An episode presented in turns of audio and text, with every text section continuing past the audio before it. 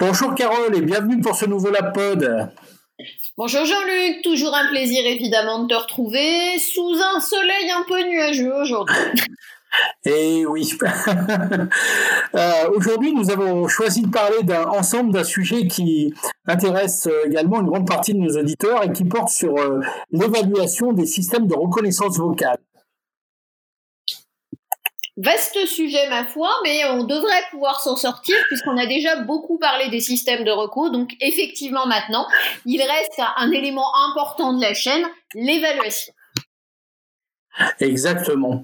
Alors, euh, tout d'abord, Carole, qu'est-ce qu'un système de reconnaissance vocale et comment évalue-t-on ce type de système? Alors, je sais que on en a pas mal parlé, mais si tu peux repositionner un petit peu euh, tout ça pour euh, nos auditeurs, ça serait sympa. Pas de souci. Alors un système de reconnaissance de la parole, aussi appelé STRAP en français euh, pour son acronyme, même si c'est pas très joli, que ça fait un peu sparadrap. C'est un système qui permet de transformer un flux audio contenant des voix en texte écrit de ce que justement ont prononcé comme parole ces mêmes voix segmenté en locuteurs, c'est toujours mieux. Donc on cherche à savoir qui parle et ce qu'il a dit. Avec un système de recours, ce que l'on va faire, c'est euh, associer trois bases de connaissances pour pouvoir justement extirper de ce flux audio la réalité des mots. Alors si on veut être un peu taquin, on peut demander qu'est-ce qu'un mot. On verra que c'est pas si évident que ça si on pense à aujourd'hui avec son apostrophe ou aux différences qui, existent entre d'accord et d'abord, ou si sémantiquement on cherche à différencier une pomme d'une pomme de terre. Mais quand on s'en tient au son, on va essayer de retrouver les mots dans le flux audio. Donc trois bases de connaissances, je le disais, le modèle acoustique qui va modéliser les sons d'une langue. En français, c'est pas trivial. Pensez aux liaisons, pensez aux euh, consonnes qui se transforment du fait de leur voisinage, etc., etc. Donc, il va falloir l'adapter et apprendre euh, face aux réalités des sons. Et quand je parle de sons, je parle pas forcément que des phonèmes, je parle aussi des bruits et donc par extension des silences. Nous allons avoir aussi un modèle de langage qui là va s'occuper de la grammaire, de la morphosyntaxe, donc qui va chercher à modéliser les usages langagiers d'une langue. Là encore, il ne s'agit pas de Bled ou de Becherel, il ne s'agit pas d'être normatif, mais de capturer les réalités de ce qui est dit et la façon dont elles sont dites en français si l'on s'intéresse à un strap en français. Et puis, dernier élément qui va venir faire la liaison, le dictionnaire de phonétisation qui va permettre de faire correspondre une suite de lettres qui forment un mot à sa réalité de prononciation. Alors quand je dis sa réalité, je peux dire ses réalités, puisque on l'a vu avec des termes empruntés à des langues étrangères, voire des termes français en fonction de euh, notre localisation géographique, les prononciations subissent quelques changements. Voilà. Donc l'idée, c'est vraiment de faire euh, coïncider ces trois bases de connaissances pour faire émerger des mots à l'intérieur d'un flux audio. Bien évidemment, aujourd'hui, on s'intéresse au réseau de neurones, au système end-to-end, c'est-à-dire ceux qui passent directement du flux audio à la suite de lettres et donc de mots écrites. Mais euh, donc ces trois bases de connaissances sont un peu mélangées à l'intérieur d'une architecture, mais malgré tout, euh, il y a cette interaction à comprendre entre acoustique, langues et langages et prononciation euh, à bien avoir en tête. Voilà pour le résumé. Eh bien, écoute, c'est très clair, euh, comme euh, à la fois euh, comme définition du système de reconnaissance vocale, et puis sur les, les, les, différents composants qui peuvent rentrer en ligne de compte dans la phase d'évaluation. En termes d'évaluation, quelles sont les différentes approches méthodologiques? Alors, euh, on aime bien parce que euh, on veut être sûr de nous les métriques, c'est-à-dire les mesures objectives. Alors, avec une métrique, on a forcément un calcul sur lequel euh, on vient glosé en fonction des résultats. Alors ce calcul, bien évidemment, il est euh, généralement exprimé en pourcentage de façon à mieux appréhender les choses, du moins à en assurer une diffusion plus large. Et puis euh, face à ces métriques, donc à cette évaluation objective sur laquelle on, on reviendra évidemment, il y a aussi l'évaluation subjective, c'est-à-dire euh, quand on vous présente une sortie de système de reconnaissance de la parole. Est-ce que vous l'avez jugée satisfaisante ou pas?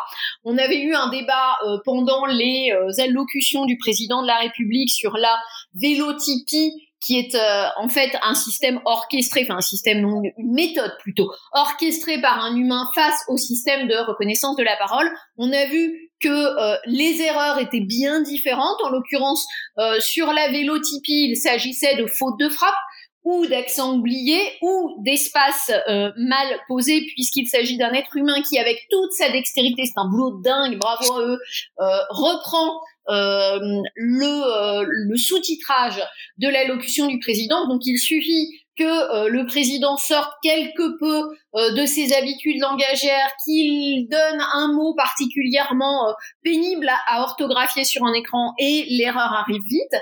Et puis un système de reconnaissance de la parole qui lui va pas faire de fautes de frappe puisque les mots il les a appris, mais qui va faire des fautes liées, vous regarderez, à euh, la prononciation et qui donc va se prendre les pieds dans le tapis à la faveur soit d'un élément un peu prononcé rapidement ou mal prononcé, soit d'une suite de mots qui n'est pas très courant en langue et qui donc par sa euh, non-coalescence en quelque sorte vient provoquer l'erreur. Donc voilà, une évaluation objective d'une part avec des métriques, une évaluation subjective d'autre part où vous avez besoin de gentils utilisateurs pour évaluer le système. Ça paraît très clair, au moins sur les deux, les, deux types d'approches. Euh, quels sont les protocoles d'expérimentation qui sont couramment utilisés? Alors ben voilà, comme on a deux versants, d'abord pour le versant objectif et la métrique, on va chercher, alors c'est la métrique la plus connue, il y en a d'autres, mais à calculer un word error rate.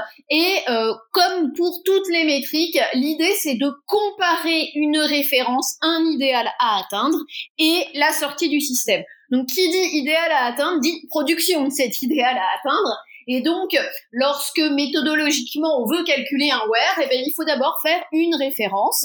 Et euh, typiquement, ben, la référence, c'est un gentil humain, transcripteur dans le cas de la reconnaissance de la parole, qui va transcrire ce que l'on devrait trouver à partir des audios de façon à comparer cet idéal avec euh, la réalité de la sortie du système.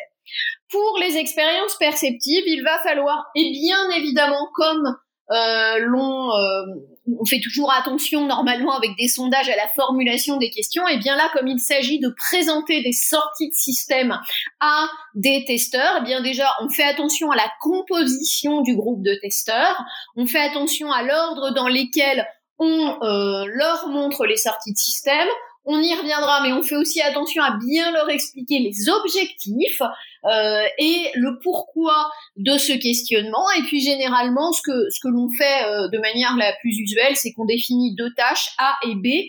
Un premier groupe les passe dans cet ordre et un second groupe les le passe dans l'ordre inverse pour voir éventuellement les biais induits par la connaissance de l'un sur l'autre. D'accord, ça paraît très très clair également. Euh, au niveau des métriques euh, qui sont utilisées ou des indicateurs, euh, on retrouve essentiellement quel type de métriques Tu parlais tout à l'heure du WER. y en a-t-il d'autres qu'on utilise pour évaluer effectivement la performance d'un système de reconnaissance vocale? Alors effectivement, le, WER est une métrique que j'aime bien parce que on, la comprend facilement. Je l'explique en deux mots pour euh, pour ensuite euh, euh, montrer en, en, quoi on peut aussi diverger. Donc un where, c'est une comparaison référence hypothèse, c'est-à-dire là où l'est sorti du système. Euh, il exige donc une segmentation. Il faut que ça soit découpé en segments de paroles, en tours de paroles, et puis on va comparer chacun des tours avec euh, ce que l'on devrait idéalement trouver. Alors bien évidemment, comme d'habitude, une petite normalisation. Il faut, quand on travaille sur de la parole, généralement on ne travaille pas avec les points et les majuscules, parfois si, donc il y a tout un travail en amont aussi euh, de, justice et de justesse sur la comparaison à effectuer. Et puis, euh, eh bien, on va comparer cette référence et cette hypothèse et compter tout simplement les oublis. Le système a oublié un mot parce que vous l'avez dit tellement vite qu'il est à peine perçu dans le son de votre voix, simplement il a existé, même de manière ténue. Avec les oublis, on compte aussi les insertions. Eh ben, vous avez fait un e tellement fort que le système euh, en a déduit le début d'un mot, par exemple. Ou euh, une substitution, un et est devenu un est, et inversement, c'est une substitution qu'on retrouve souvent, mais il n'y a pas qu'elle. Et puis, euh, ces éléments, eh bien, on les, on, les reporte en pourcentage, et puis, plus le where descend tant vers le zéro, meilleur est le système de reconnaissance de la parole, plus il augmente, euh, plus ça devient délicat. Au-delà de 33%, euh, une sortie de reconnaissance de, de, de la parole est franchement difficile à lire, donc quasi impossible à exploiter pour du NLP, c'est-à-dire pour un bot, par exemple. Et puis, on peut descendre. Alors, euh, j'ai vu des WER très très bas. Euh, euh, dernièrement, j'ai réalisé un projet sur lequel on était à des WER à moins de 3%. Alors, je dis souvent que c'est très fallacieux. Effectivement, je le confirme, même quand ça vient de chez moi, parce que c'est qu'on est sur un vocabulaire tellement circonscrit, tellement appréhendable, voire un surapprentissage parce que l'on sait ce que l'on va dire, qu'effectivement on descend. Il faut faire attention lorsqu'on descend aussi bas à ne pas créer un surapprentissage qui nuirait au système au moindre changement de phonème par le locuteur. Donc voilà, la, la majorité des WER sur des bons systèmes, quand c'est pas du téléphone, le téléphone ça augmente un petit peu, mais quand c'est pas du téléphone, on, fait du, du, entre du 5 et, et, 12 euh, bien quoi, ça se fait bien. Voilà. Euh, Au-delà de 33, espérez pas euh, faire un bot ou de la vraie fuite de données à partir de votre système de recours parce que ça va être un peu délicat. En euh, dehors du web, évidemment, on peut jouer sur euh, différents éléments. Alors le bleu est une, comme la couleur, est une métrique de traduction euh, où l'on compare une référence et plusieurs hypothèses, c'est-à-dire plusieurs traductions par différents euh, traducteurs. On peut imaginer des déclinaisons sur des systèmes de recours. On peut jouer aussi avec quelque chose qui appartient au système de recours, qui est la mesure de perplexité. C'est une entropie croisée, donc là, euh, pour le coup, c'est des maths aussi. L'objectif, ça va être de voir l'écart qui existe entre l'apprentissage de votre système et puis la réalité de ce qu'il doit trouver. Donc quand vraiment la perplexité explose, c'est qu'on est euh, en terrain inconnu pour le système et qu'on va avoir de méchants wear. Par contre, quand on est sur des perplexités euh, très basses, proches de zéro, ben là, c'est qu'on est euh, quasiment sur du surapprentissage. Donc, ça permet de savoir où l'on navigue, sans naviguer à vue, donc. Merci beaucoup Carole pour ces recommandations euh, et euh, ces éclaircissements par rapport euh, aux différents indicateurs ou métriques qui sont couramment utilisés. On parlait tout à l'heure d'expérience perceptive. En, matière d'expérience perceptive de référence où un humain et un système transcrivent un même extrait de parole, qu'est-ce que ça donne aujourd'hui en pratique? Alors, l'établissement de la référence, c'est pas tout à fait l'expérience perceptive, même si, comme moi, on transcrit souvent euh, des références, on, on essaie de savoir quand est-ce que le système va se planter en fonction de, euh, de ce que l'on sait de son apprentissage et du caractère plus ou moins euh, congru euh, des paroles prononcées. Euh, je sais que par exemple quand il y a beaucoup de mots en langue étrangère, beaucoup de terminologie, ou un locuteur qui a sa syntaxe propre, euh, et que le système n'a pas été appris avec cette syntaxe. Pensez à certains philosophes qui s'expriment et qui ont des tournures de paroles particulières que l'on ne rencontre pas euh, dans les journaux ou dans la rue. On, sait que si le système l'a pas appris, il va se planter.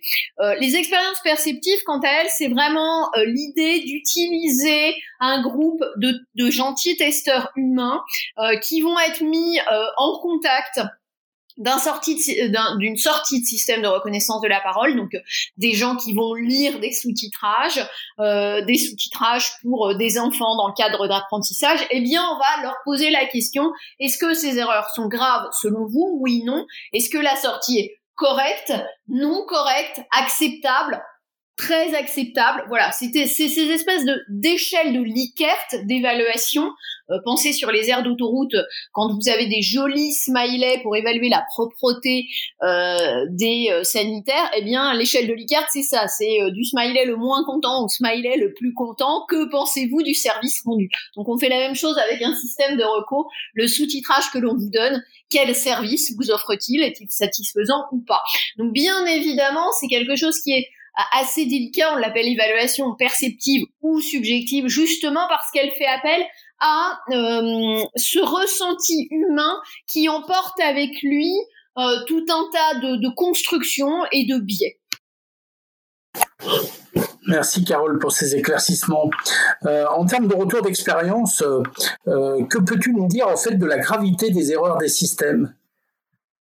Ah mon Dieu, c'est terrible. Alors, on a un jour, euh, dans mon ancien laboratoire de recherche, mais également avec les, gens du LIMSI, les gens du LNE, euh, voulu s'interroger sur euh, la, sur, avec des linguistes aussi, on a voulu s'interroger sur la gravité des erreurs d'un système de recours. Il faut savoir que ces dernières décennies, les systèmes de recours sont devenus très très bons et qu'aujourd'hui, en termes de wear, on se bat pour des pouillèmes de points et d'amélioration.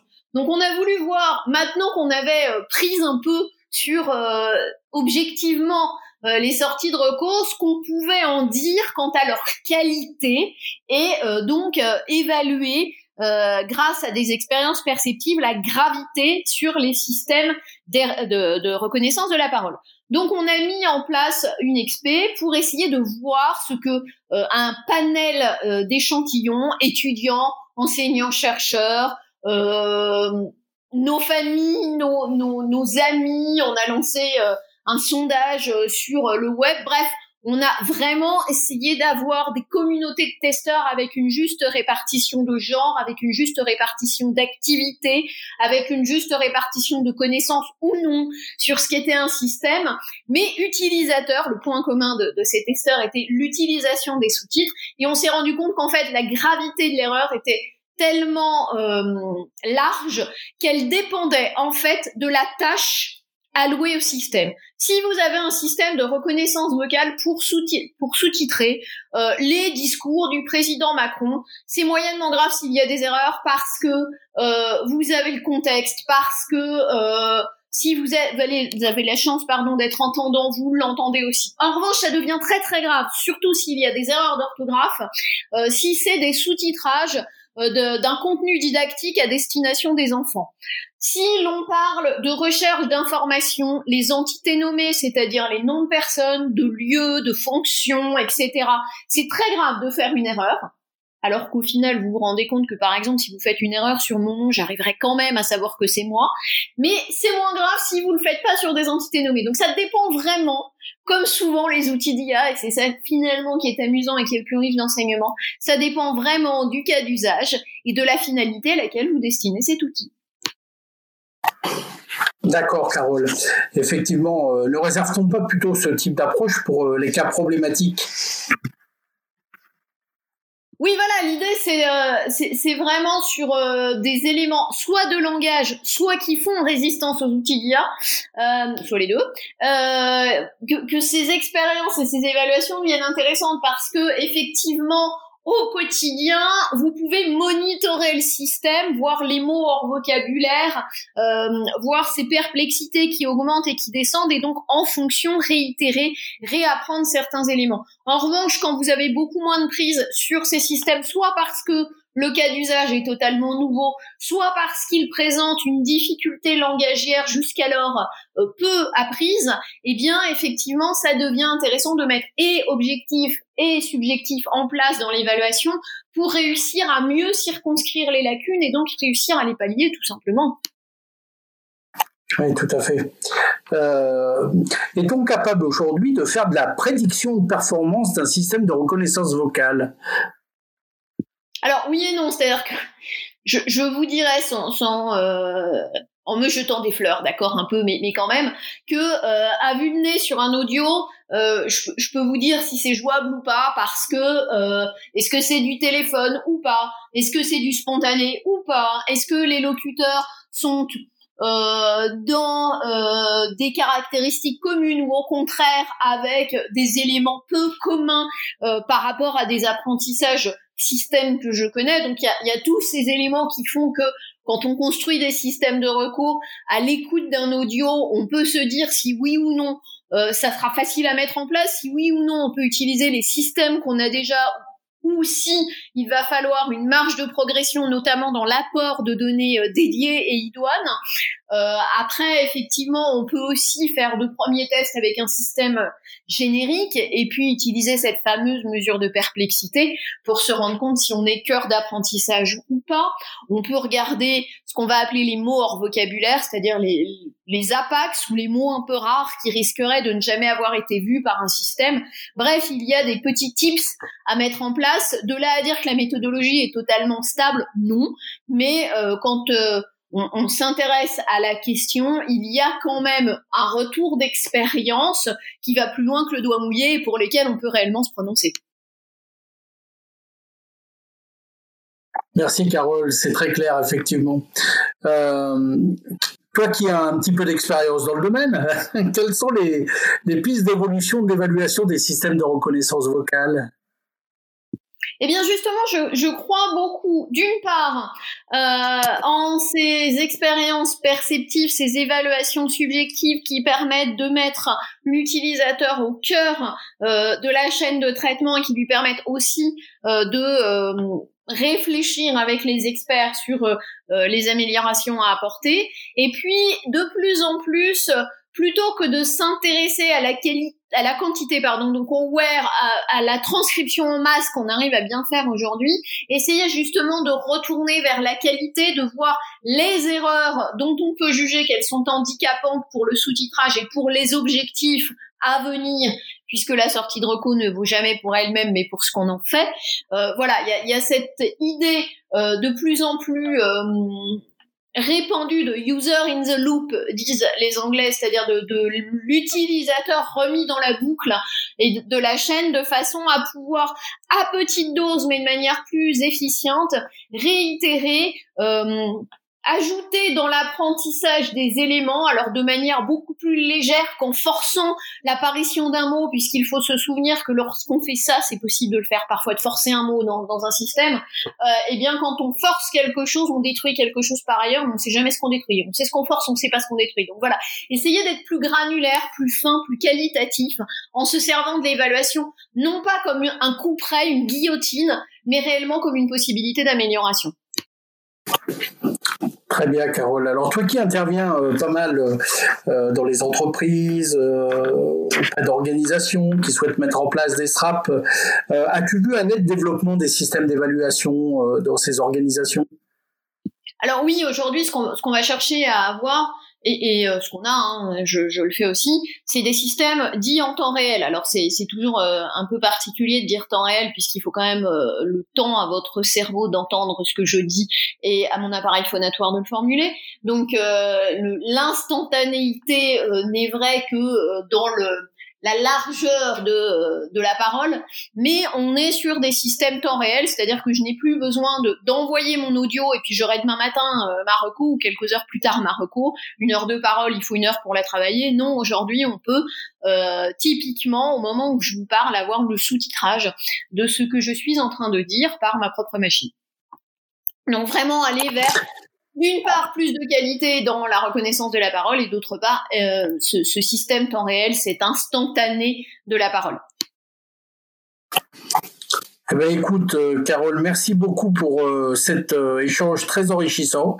Et puis, à très bientôt pour approcher à la pod. À très vite, avec plaisir toujours.